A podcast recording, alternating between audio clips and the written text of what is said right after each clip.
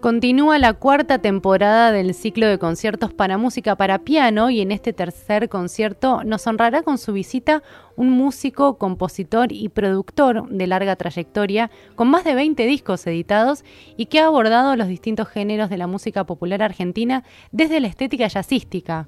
Es además el director artístico del Festival Internacional de Jazz de Buenos Aires desde 2008, director de la Usina del Arte y él es Adrián Yáñez y se va a presentar este viernes 6 de octubre en el auditorio de nuestra universidad. Buenos días Adrián, Mercedes y Nicolás te saludan. ¿Cómo andan? Buen día, gracias por el llamado. Por favor, bienvenido a Estación Untref. Em, Adrián, te queremos conocer a vos como músico y mm, nos surge esta, esta cuestión de querer saber cuál es tu primer recuerdo con la música, ese recuerdo que te dejó marcado y dijiste, quiero ser músico, quiero ser pianista. Bueno, a ver, es, es bastante sencillo, mi vieja es pianista. Ajá. Eh, mi vieja es pianista, con lo cual ya hoy en día no toca más, da, da clases, algunas clases a chicos, chicos se ha dedicado a eso, pero cuando cuando yo tenía 3, 4 años lo que se escuchaba en mi casa era el piano todo el tiempo, porque era mi vieja o estudiando o dando clases. Vivíamos en Aedo, en el oeste de, con Urbano, con lo cual mi vieja era una especie de la profesora del barrio. Claro. Así que daba clases y clases y clases, con lo cual el piano era sonaba todo el tiempo. Y por otro lado, hoy en día cuesta un poco hacerse esa idea porque porque los pibes tienen un, millón y medio de estímulos diferentes, pero en ese momento el piano era como el gran juguete que, había en mi casa, ¿no? Yo vivía en Naedo, que era era prácticamente un potrero, si el asfalto llegaba hasta la esquina de mi casa, con lo cual lo que yo hacía era jugaba la pelota o, tocaba el piano, así esas dos mm. cosas. Así que no es que yo decidí ser músico. Lo traías. En realidad, cuando me quise acordar, eh, estaba metido en eso y obviamente nunca más intenté salir, ¿no? Pero pero no es, digamos, no es una vocación o algo que me llega a mí de, de grande o ni siquiera en la adolescencia, sino que, que, digamos, mi primera profesora formal de piano yo la tuve antes de leer, antes de saber leer letras. Claro. Eh, o sea, yo empecé a leer música antes que leer letras, ¿no? Que era, una, era una alumna de mi vieja. Eh, bueno, ahí arrancó. Y mencionaba recién que el piano era, era como tu juguete, pero es un juguetazo para un niño, ¿no? Qué, qué placer tener y poder jugar con la música ya desde tan chico.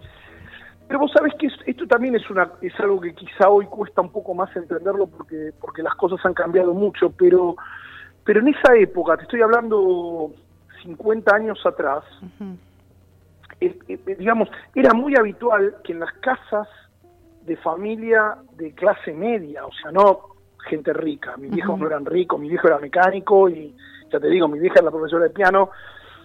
Pero en general en las, en, las casas había pianos. Claro. Había, era muy común que haya un piano que había sido de la abuela de alguien.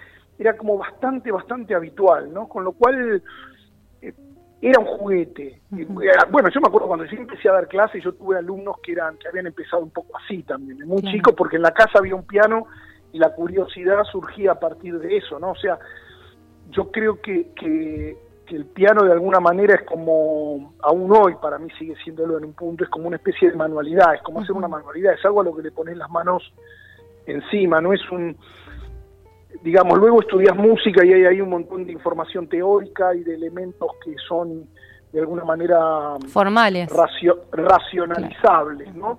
Pero, pero en un principio el piano es un juguete porque es una manualidad, es algo... Eh, ponerle las manos encima del piano. Cuando yo tenía tres o cuatro años era como ponerle las manos encima a un camioncito de que, eran, que eran como unos camiones muy famosos de juguete que había en esa época. Era, eso, era un chiche, ¿viste? Y en esos primeros años de, de, tu contacto con la música y con el piano, ¿cuáles eran tus influencias? ¿Qué géneros tocabas? Bueno, a ver, yo toqué, yo toqué música clásica, de muy chico porque era la, mi vieja tocaba música clásica y porque además era la única música que existía. O sea, esta, esta idea que ya, ya incluso es antigua o es posmoderna de que se puede estudiar música popular, eso es algo que no existía. Nadie estudiaba música popular, no existía la música popular como, como género, como concepto.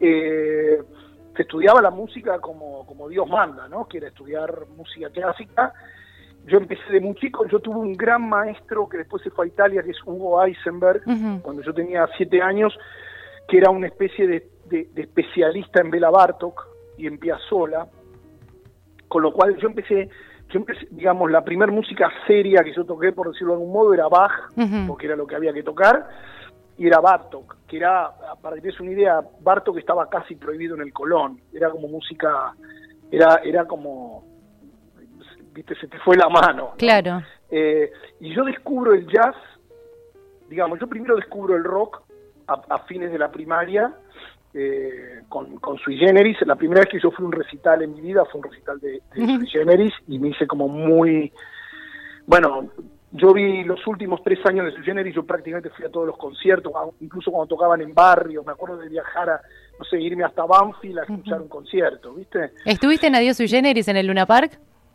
Sí, sí, sí, No, pero yo estuve mucho antes. Yo estuve, yo estuve cuando presentaron Confesiones de Invierno. Claro.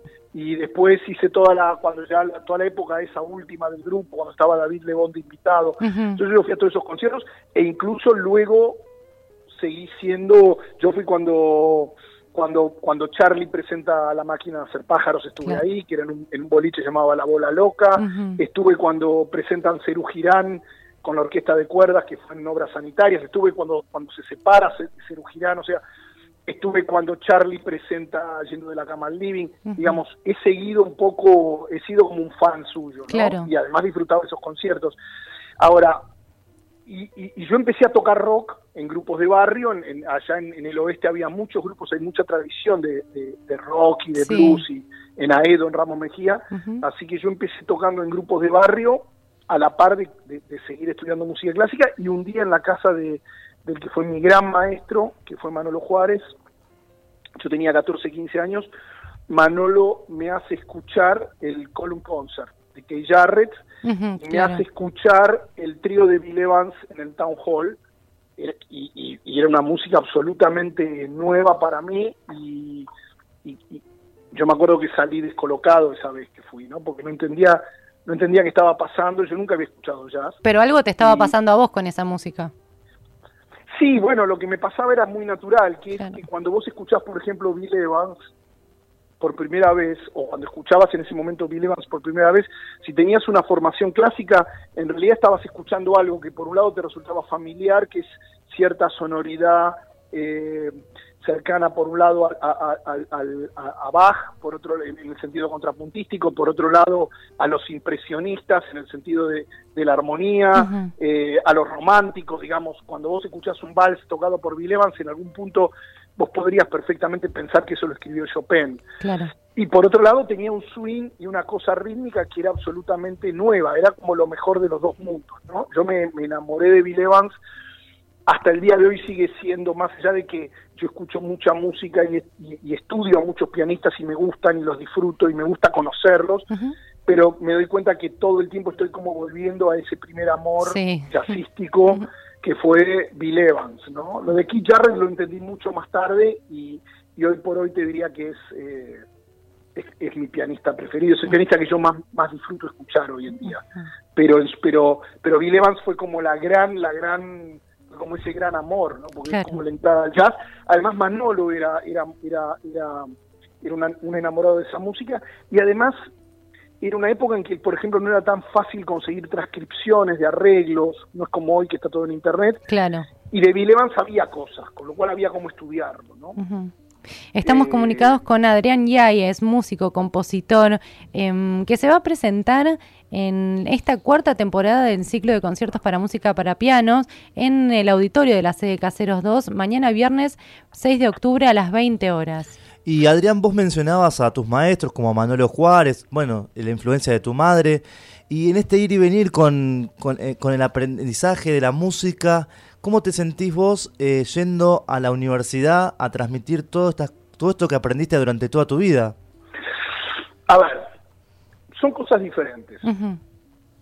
Yo nunca, yo no tengo nunca, pero nunca, vaya a una universidad, vaya a un boliche, vaya a un teatro, eh, yo nunca tengo cuando voy a dar un concierto una intención didáctica, nunca, nunca. O sea, me parece que son mundos diferentes. No me interesa ponerme en ese lugar de, que le estoy enseñando algo a alguien. Sí, me encanta la idea de saber que alguien puede escucharme y pueda sentir que eso es un estímulo para él, para estudiar, o que siente que aprendió algo, o que encontró algo que no conocía, o que no se sospechaba que podía ser de un cierto modo, y que, y que, que, y que le pasa que, se, que, que escucharme, si alguien se pone las pilas, como yo me las ponía cada vez que salía de un recital y iba a mi casa y lo único que quería era tocar el piano, si a alguien le pasa eso está fenómeno. Ahora, yo no tengo nunca una intención pedagógica ni didáctica cuando voy a dar un concierto. No me gusta ponerme en ese lugar.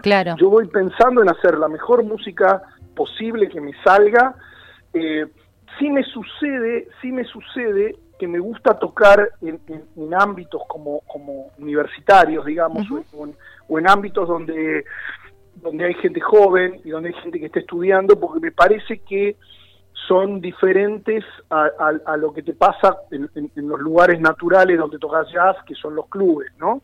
Eh, a mí me encanta tocar en clubes, me encanta, me encanta que haya un poco de ruido, me encanta que la gente tome algo, a mí me parece que el jazz es una música que termina de ecualizarse en la oreja si tenés un poco de alcohol encima, no borracho, pero un poquito de alcohol, me parece que, hay toda una cosa ahí, pero, pero sobre todo para dar un concierto de piano, digamos, algo donde estás solo con el instrumento, me gusta la idea de ir a tocar a un lugar donde hay jóvenes que están estudiando y además la entrada es gratuita.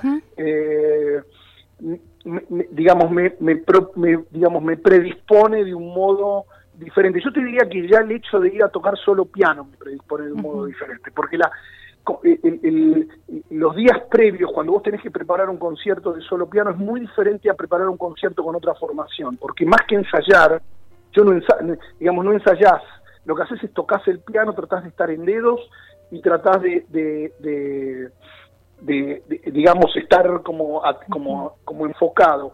Y luego, de hecho, el repertorio es algo que yo lo decido te diría una hora antes de tocar. O sea, cuando tengo que tocar solo, digamos, cuando vos tocas con el trío, por ejemplo, la mayor parte de mis conciertos son con, mi trío clásico, que es con, con, trabajo y batería, haces unos ensayos, tienes un repertorio ensayado, etcétera, etcétera, y más o menos tenés como una, no una rutina, pero tenés como, sabés que hay ciertos temas que te gusta utilizarlos para abrir un concierto, hay temas que, tú, que los utilizás para cerrar. Cuando tocas solo piano, en realidad lo que es muy interesante es que, lo que yo hago es me armo una listita en el camarín, usualmente, pongo la listita ahí en costado del piano y después es como un menú. Una vez que termino de tocar una cosa, veo que quiero tocar, más o menos calculo que no se haga muy largo para no, para no abrumar a la gente. A mí me parece que los conciertos de solo piano tienen que tener una duración como muy, como bastante estricta.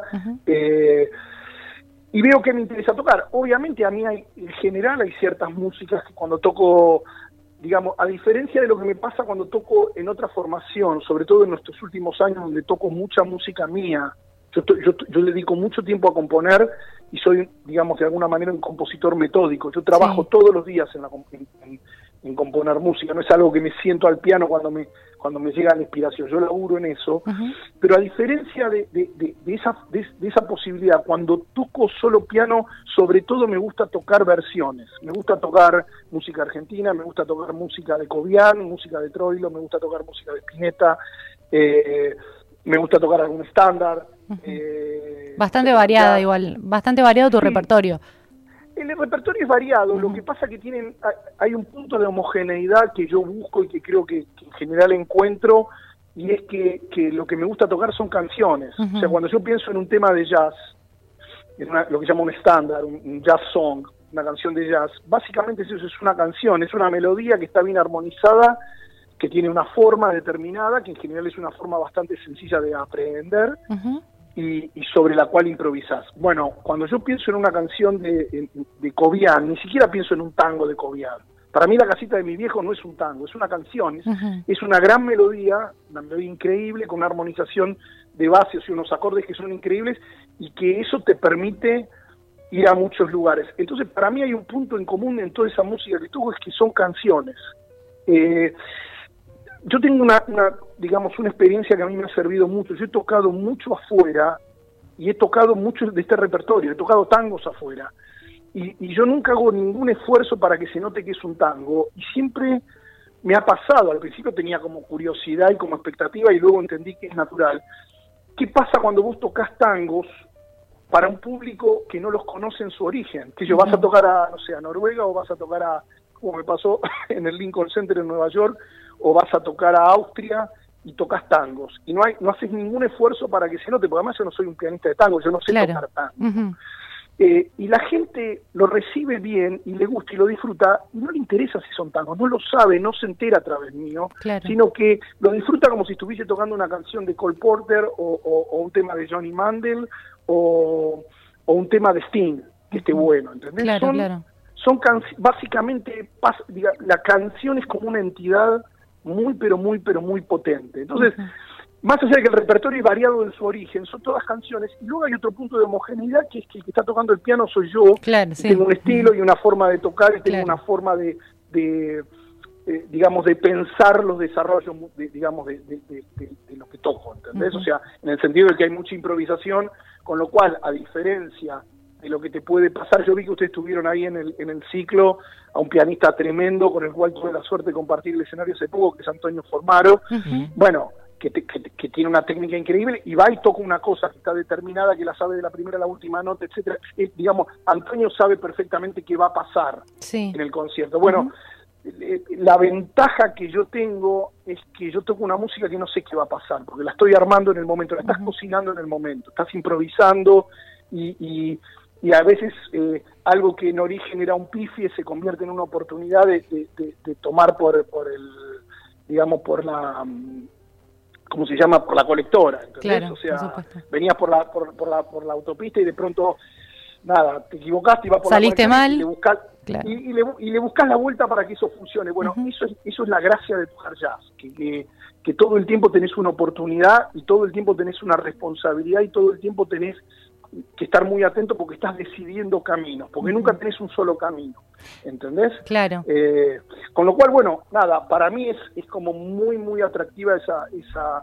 eh, la idea del solo piano y lo otro que es muy atractivo, que por eso no conozco el auditorio y, y, depende de si el auditorio lo permite, a mí me gusta cuando toco solo piano tener a la gente tan cerca que pueda que pueda escucharlos respirar, que me escuchen respirar, con lo cual usualmente cuando hay posibilidad lo que pido es que el piano lo rodeen con sillas, o sea, tener a la gente al ladito, ¿viste? O sea, más tengo un límite que, que, no quiero, claro, tengo un límite que es que no quiero que nadie se me siente en la banqueta del piano. Pero es fuera de eso me, me, gusta tenerlos ahí, ahí como, como, como hay una energía en el solo piano que está relacionada con eso, ¿viste? Eh, y que está buenísima, está buenísima. Vamos a disfrutar entonces, Adrián, mañana de, de, tu concierto en este, en este ciclo que organiza la licenciatura en música. Te agradecemos mucho por tu tiempo y allí estaremos para escucharte y disfrutarte. Bueno, entonces los espero y nada, gracias por el llamado y por la oportunidad de, hablar un poco de, de, lo que voy a estar haciendo mañana. Espero que, que, vaya mucha gente y que lo disfruten y que esté bueno. El piano que tienen es, nada, ya averigüé, es un, un super piano, que eso es siempre un problema en la Argentina los pianos son eh, los pianos son como un bien eh, eh, son como dinosaurios ¿viste? los pianos es raro tenés que empezar a, excavar en la tierra para encontrar alguno Adrián ¿qué podés, qué podés decir del piano de, de la UNTREF? Que es un pianazo. Tienen un Yamaha C7 un, piano, un Yamaha C7 es un piano de, de tres cuarta cola. Yo tengo, yo de hecho tengo en mi casa uno muy parecido, yo, yo soy medio fan de la marca, de los Yamaha, eh, son pianos muy, muy, muy estables, son buenos, la afinación es muy estable, la acción de los Yamaha, eh, eh, la acción es, significa la mecánica, lo que te pasa en la relación de la mano con el teclado, cómo, cómo rebotan las teclas, etcétera, etcétera. La acción es muy pareja, con lo cual es raro que te encuentres con una sorpresa. Por ejemplo, hay otras marcas como que yo Steinway, que es como la marca clásica de piano, que podés encontrar con, con dos Steinway del mismo modelo muy, pero muy, pero muy diferentes, no solo en, cuanto al sonido, sino en cuanto a la acción. Los Yamaha están como muy estandarizados. Por eso, de hecho, el, piano que ustedes tienen en Lontref es como el piano que más habitualmente se ve en los festivales en Europa. Yo acabo de estar en, bueno, acabo en mayo, estuve en, en Alemania, que ahí está es en Bremen, que es la feria de jazz más importante del mundo, que tiene varios escenarios a la vez, todos tenían ese piano, un Yamaha C7, eh, es como un, es como un estándar de es como algo un estándar de lo que está bien para un pianista, ¿no? Bien, y, además es, además es relativamente nuevo, me dijeron que es del, del 2014, 2015 que está buenísimo, pero si fuese muy nuevo es un problema, porque hay que ablandarlo, pero si ya tiene un par de años encima, quiere decir que alguien le estuvo, alguien le estuvo dando un poco de leña, lo cual lo cual está bueno. ¿no? Entonces vamos a disfrutar por partida doble de tu toque y del pianazo que tiene Lontref en su auditorio. Sí, hay, algo, hay algo más, que es que la que me invitó a participar, la que me escribió por primera vez es alguien por quien yo siento, además de cariño, muchísimo respeto profesional, que es Aide Schwartz, que es una gran pianista, y ella es la que me escribió primero ofreciéndome participar del ciclo, y luego me enteré, que yo, que la que cierra el ciclo es una de mis pianistas preferidas, que es que, que es Hilda Herrera, ¿no? Que nosotros la tuvimos en la usina, yo la programé y, es como una gran, una gran, gran, gran, gran maestra de, la música, del folclore, del, del, folclore tocado, visto desde el, desde el piano, ¿no? Así que me da como mucho gusto y me, y, siento un privilegio de estar programado con, con, esos pianistas. Y para nosotros va a ser un lujo entonces escucharte mañana en nuestro auditorio. Te agradecemos nuevamente por tu tiempo y allí estaremos. Bueno, les mando un beso grande. Por favor, un gusto. Hasta luego. Hasta luego. Hablábamos con Adrián Yáñez, compositor, músico, pianista, con más de 20 discos editados y con una trayectoria en el jazz, sobre todo, mezclando los géneros y las distintas músicas populares argentinas con este, esta música. Él es además director artístico del Festival Internacional de Jazz de Buenos Aires y también director de la Usina del Arte y se va a presentar mañana, viernes 6 de octubre, en esta cuarta temporada del ciclo de conciertos de música para piano con un concierto que está titulado Algunos comentarios acerca de la melancolía. Esto es a las 20 horas es una actividad no arancelada, es abierta a todos los que quieran participar y se va a llevar a cabo en el auditorio de la sede Caseros 2. La dirección es Valentín Gómez 4752 en Caseros, provincia de Buenos Aires. Esta es una actividad que organiza la licenciatura en música. Sí, y algo que él mencionaba, va a estar cerrando este ciclo, el cuarto, Hilda Herrera, que em, también hay que recalcar la diversidad que tiene este ciclo, porque él mencionó, por ejemplo, Antonio Formaro, que toca música clásica, eh, el mismo Adrián Yáñez, que toca jazz, y cerramos con, eh, con un poco de, folclore. Eh, siempre el, el instrumento, el piano, es el protagonista, pero en distintas versiones. Sí. Bueno, así que a disfrutar, no perderse este concierto de Adrián Yáñez mañana viernes 8 de octubre en el auditorio de Caseros 2, Valentín Gómez 4752, a partir de las 20 horas.